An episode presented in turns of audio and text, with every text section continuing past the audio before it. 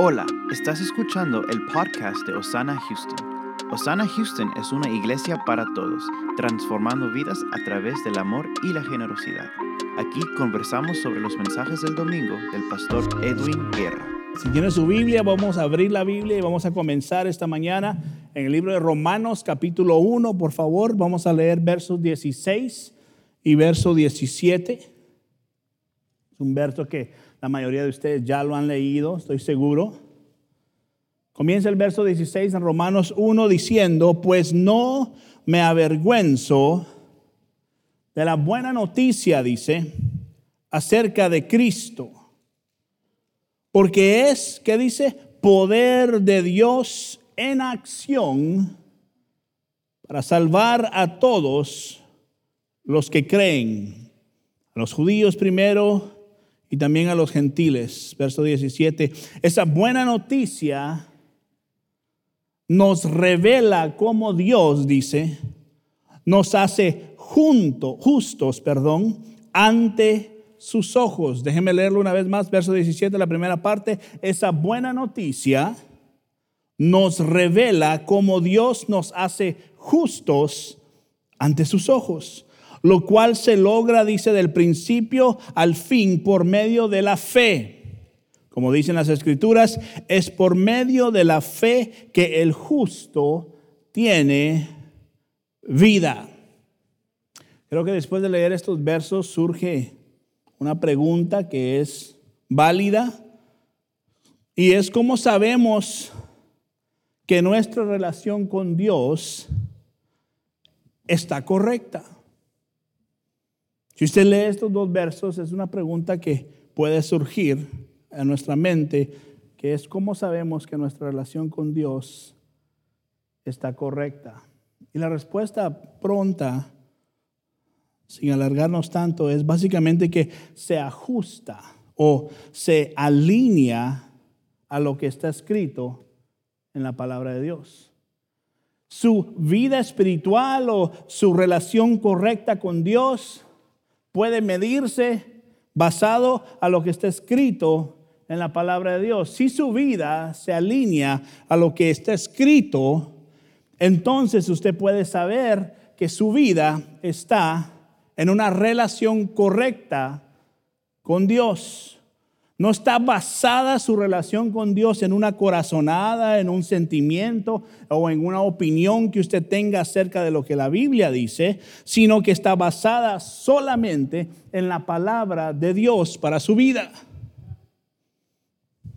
Y lo que Cristo ha hecho por usted en la cruz del Calvario, que es por fe, que lo recibimos y ahora tenemos vida eterna gracias a su fidelidad y al regalo Él nos ha hecho, este regalo de justificación a través de Cristo Jesús, ahora nos permite obedecerlo a Él de una manera correcta, mientras estamos viviendo nuestros días en, los quehaceres que tenemos diarios.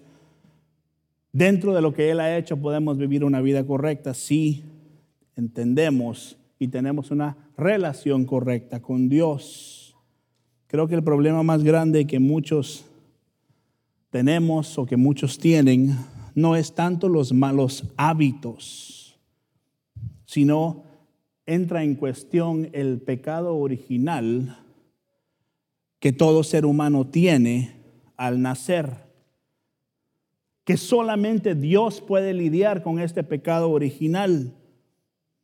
Y déjeme tal vez, tal vez decirlo de otra manera para que entendamos, cuando la gracia de Dios se apareció, su misericordia, su amor, ah, es el que hace todo por nosotros sin nosotros merecerlo. Lo digo tal vez de otra manera. No es que usted hizo una parte y Dios hace otra parte y luego nos encontramos a mitad de camino y ¡yay! Ahora soy salvo. No funciona de esa manera. Dios lo hizo todo. No fue que yo hice mi parte, Dios hizo su parte y ahora nos encontramos a la mitad y ahora recibimos este regalo de justificación. No funciona así. Nosotros estábamos muertos en nuestros pecados, dice la Biblia. Y de ahí Dios nos sacó y nos rescató.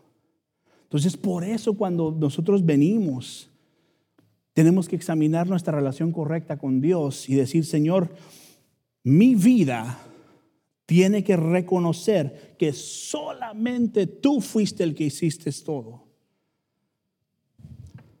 Estamos aquí donde estamos y en la posición que estamos y en la relación en que estamos solo porque Dios es grande y misericordioso con nosotros. Amén. No hay ninguna otra razón. Mire, estamos aquí solo porque Jesús no nos dice o no ha dicho, denles lo que merece, porque ellos fueron los que causaron lo que merecen. Jesús no ha dicho eso. No podemos tener a Jesús como Salvador y no tenerlo a Él como el Rey de nuestra vida, como el que es supremo sobre nosotros sobre el que tiene control y dominio sobre nuestras vidas. No puedo yo decir, ah, tengo gracias a Jesús la salvación, pero no puedo entregarle en realidad todo de mi vida a Dios. Eso no funciona así. No puedo amar a Dios el domingo y hacer lo que yo quiera el lunes. Marcos, abra su Biblia, capítulo 1, verso 15, dice esto. Marcos 1.15, por fin ha llegado el tiempo prometido por Dios, anunciaba. El reino de Dios que dice está cerca. Arrepiéntanse de sus pecados. ¿Y qué dice? Y crean la buena noticia. Espero que pueda entender esto. La fe viene después del arrepentimiento. Una vez más, la fe viene después del arrepentimiento. No viene la fe primero y luego el arrepentimiento, sino es arrepentimiento trae fe.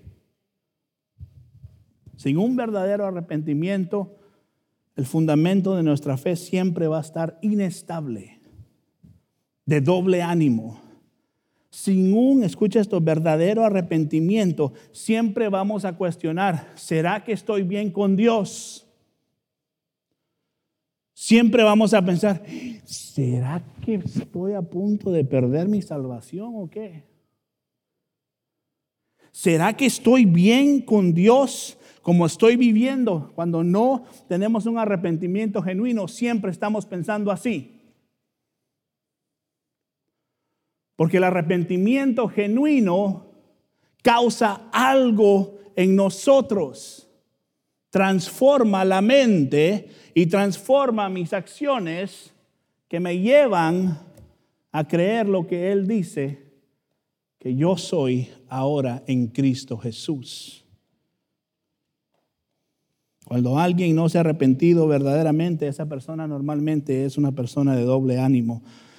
Santiago capítulo 1, verso 8 dice esto, su lealtad está dividida entre Dios y el mundo.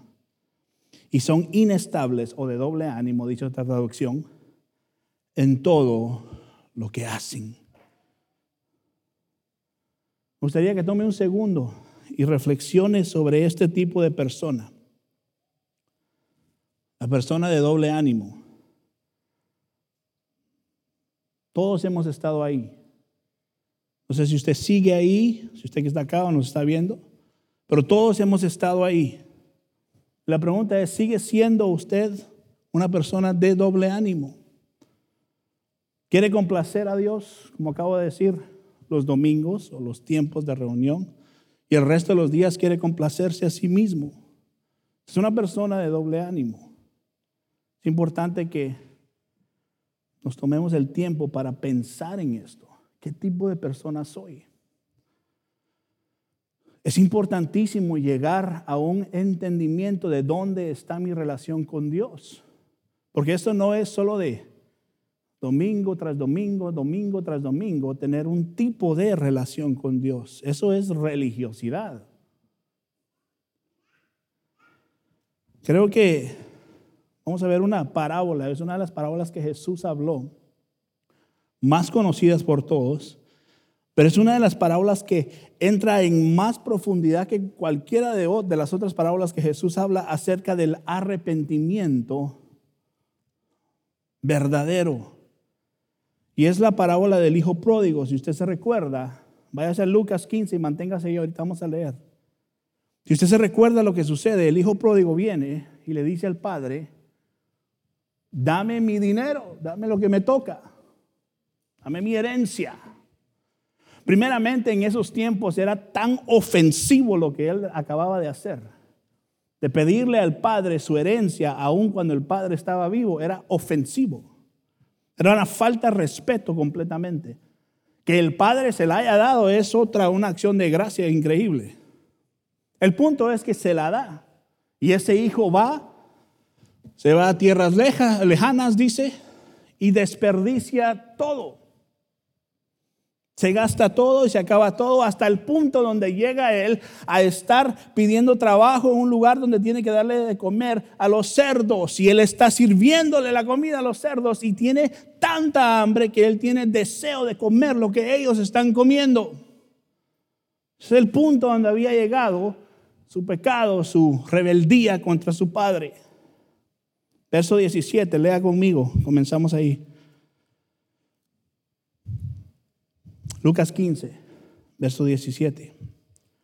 Cuando finalmente, y aquí quiero que subraye eso, en su mente, en su corazón, donde sea, entró en razón. Haz una pausa ahí. Cuando finalmente dice, entró en razón. Dice, se dijo a sí mismo, en casa, dice, hasta los jornaleros tienen comida de sobra. Y aquí estoy yo muriéndome de hambre. Mire, este es el punto donde finalmente él volvió en sí, se despierta algo en él y reconoce, algo está mal aquí, conmigo. Dice que entró en razón. Y eso es lo que quiero que todos veamos hoy. Usted tiene que entrar en razón. Tiene que haber un despertar, un momento de decir, ¿qué estoy haciendo? ¿Qué es esto? Miren dónde está mi vida. Hemos hablado de una persona de doble ánimo. Una persona que tiene doble ánimo, que los domingos quiere agradar a Dios y los lunes quiere hacer su voluntad. Es una persona que no se ha arrepentido correctamente. Y este hombre, este joven, este hijo, llega donde finalmente vuelve en sí. Y esto es lo que tiene que pasar con nosotros. Tenemos que entrar en razón. Un momento de verdad, un momento de reconocimiento que he pecado contra Dios y contra Dios solamente he pecado. Porque sin arrepentimiento a Dios sin un, verdadero, una verdadera transformación en nosotros, Dios, escuche esto, nos va a seguir viendo como lo que somos. Y lo que somos es gente perdida, sin esperanza, porque no hay Cristo Jesús en nosotros.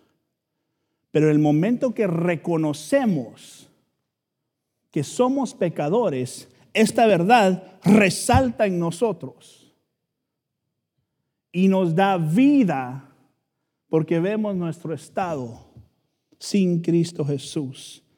Y ahí es donde caemos de rodillas, doblamos rodillas, doblamos nuestro corazón ante Dios y decimos, contra ti, oh Dios, he pecado. Tiene que verse a sí mismo como usted es. Lucas 15, verso 18, sigamos leyendo en la parábola. Dice, volveré a casa, este es el, el, hijo hablando de mi padre, y le diré, Padre, he pecado contra el cielo y contra ti. Verso 19, ya no soy digno de que me llamen tu hijo. Te ruego que me contrates como un jornalero. Espero que esté viendo todo lo que está pasando aquí. Él se levanta y tuvo que tomar una decisión de ir y regresar al Padre y arrepentirse de sus pecados que había cometido contra el Padre. Tomó una decisión y reconoció su estado. Ese es un arrepentimiento genuino.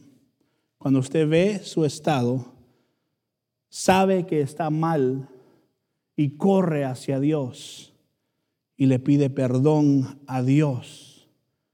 No se siente mal porque ha herido a otras personas, no se siente mal, no, no, porque usted ha pecado contra Dios. Allí es cuando viene el arrepentimiento genuino de una persona. Hasta que una persona no reconozca que ha pecado contra Dios, este arrepentimiento no es un arrepentimiento genuino. Y ahorita vamos a ver por qué le digo eso. Sigamos leyendo, verso 20. Bueno, antes de leer el verso 20, una de las, cosas más hermosas de este verso, de la parábola, es que el hijo se dice a sí mismo, hazme, voy a pedirle a mi padre que me, que me haga como uno de sus jornaleros. Pero él nunca llega al punto de eso, de decirle que ya no es hijo. Al padre dice, verso 20, entonces regresó a la casa, dice, de su padre, y cuando todavía estaba lejos, su padre lo vio llegar y dije, lleno de amor y de compasión, corrió hacia su hijo, lo abrazó y lo besó. Quiero que sepa, así es nuestro Dios. Cuando alguien razona y ve su estado y reconoce su estado y corre hacia Dios, así es la respuesta de nuestro Dios. Él está a la distancia viéndonos, esperándonos con brazos abiertos. Y el momento que usted viene, Él corre y nos abraza. Verso 21, su hijo le dijo, Padre, he pecado contra el cielo y contra ti. Reconocimiento de su estado y confesión de lo que ha hecho. Se arrepintió con su padre.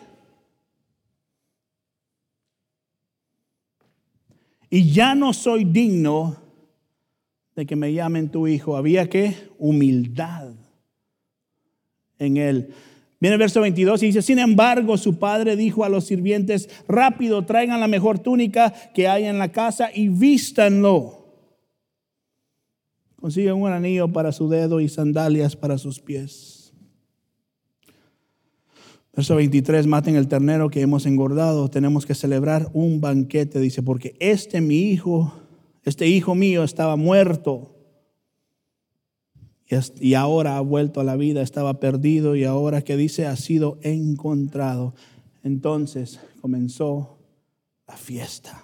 Este es el resultado de un arrepentimiento verdadero, donde el Padre nos recibe y no nos ve como de menos, sino nos pone como hijos, donde tenemos que estar desde antes de la fundación del mundo. Ese era el plan de Dios para aquellos que le pertenecen.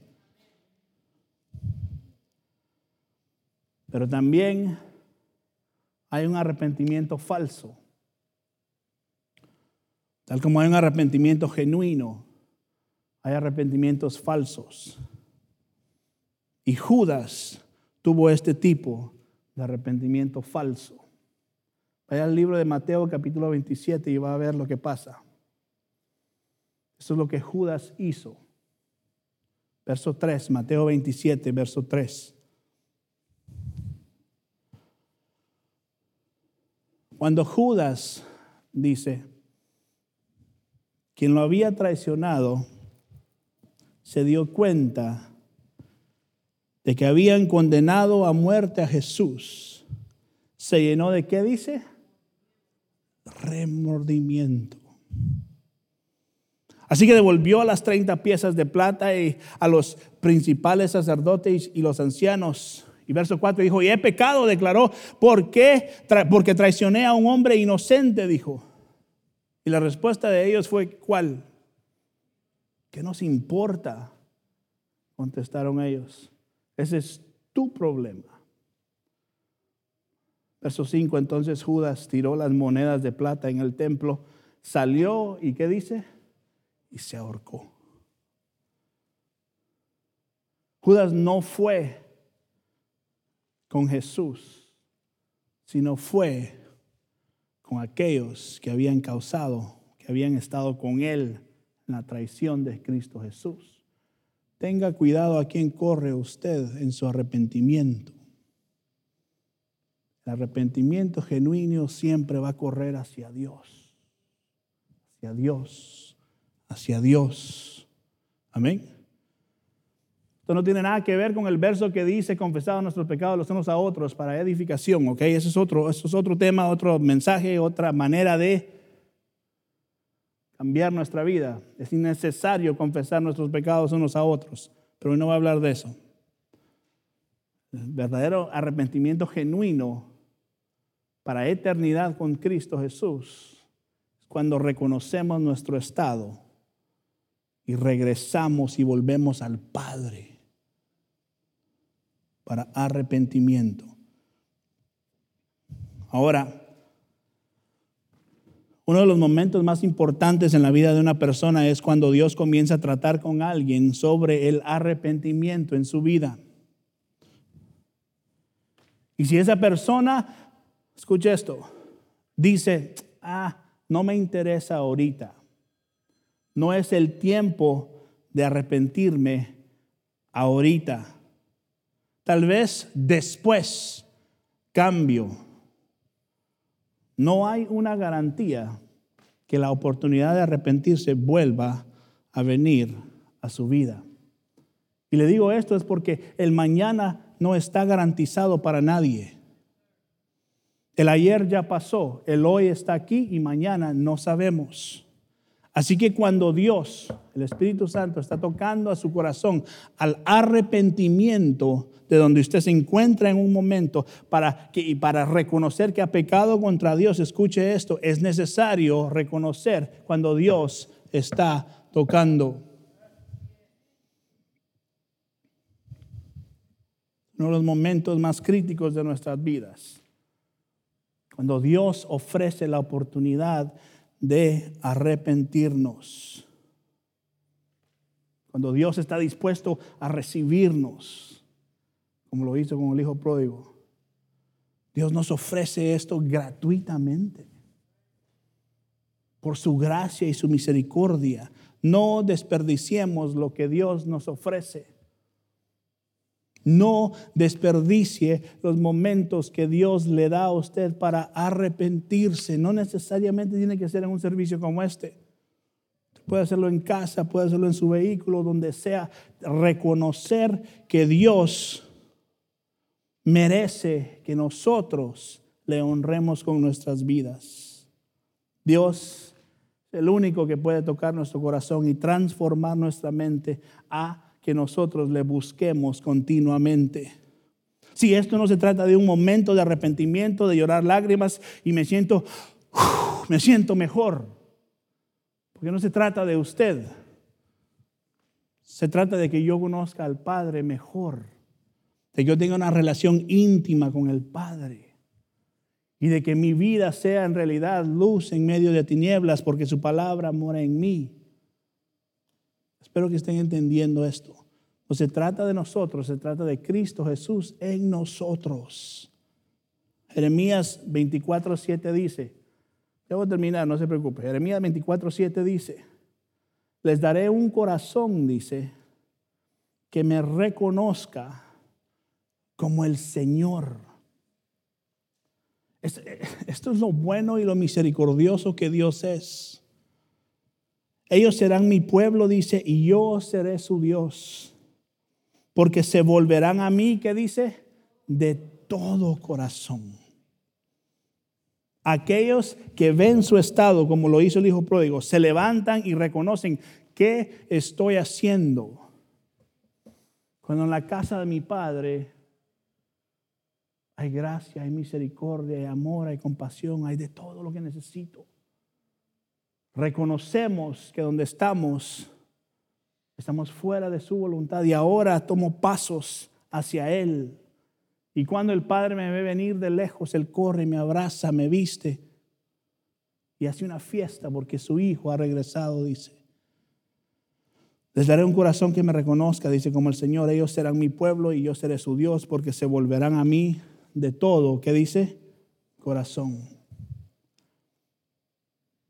Termino con estos dos últimos versos. Según Timoteo, capítulo 1, verso 8 dice, así que nunca te avergüences de contarles a otros acerca, ¿qué dice?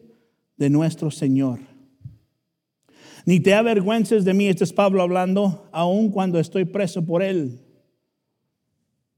Con las fuerzas que Dios te da, prepárate. ¿A quién está hablando ahora? Timoteo y a la iglesia, a nosotros. Prepárate. ¿Para qué dice? ¿Para qué dice? A nadie nos gusta esa. Prepárate. ¿Para qué dice? Para sufrir conmigo a causa de las buenas noticia. ¿Cuál es la buena noticia? La leímos en Romanos 1, se recuerda, verso 17. Esa buena noticia nos revela cómo Dios nos hace justos ante sus ojos. La buena noticia es que Dios dio a su Hijo Cristo Jesús y Él nos hace justos a través de lo que Él hizo por nosotros. La buena noticia no es que usted va a tener más dinero en su cuenta de banco. La buena noticia no es que usted nunca se va a enfermar. Ese es un falso evangelio si alguien le dice eso. La buena noticia es que Cristo vino a pagar por nuestros pecados y nos llama al arrepentimiento. No que usted no se va a enfermar, no que usted va, a ser millonario, no que usted va a poder ir por todas las naciones. El que le diga todo eso es un mentiroso. Eso no es bíblico. Pablo estaba en la cárcel por predicar el Evangelio. ¿Sabe cómo murieron todos los apóstoles? Muertes horrendas. Todos, ni uno solo murió en prosperidad. ¿De dónde nace eso? Eso es falso evangelio. Escuche por favor. Prepárate para sufrir conmigo por causa de la buena noticia. Hechos capítulo 5, verso 40 al 42, escuche esto. Los otros miembros aceptaron su consejo, dice, verso 40, estoy leyendo Hechos 5. Llamaron a los apóstoles y mandaron a que los azotaran. Esta es tu recompensa por predicar el Evangelio. Azótenlos. Luego les ordenó que nunca más hablaran en el nombre de Jesús y los pusieron en libertad les dan una azotada y le dicen, váyanse, jamás los quiero oír que estén hablando de este Jesús. Verso 41, los apóstoles salieron del concilio supremo con qué dice? Tan locos esos, con alegría. Porque Dios los había considerado, escucha esto, dignos de sufrir deshonra por el nombre de Jesús.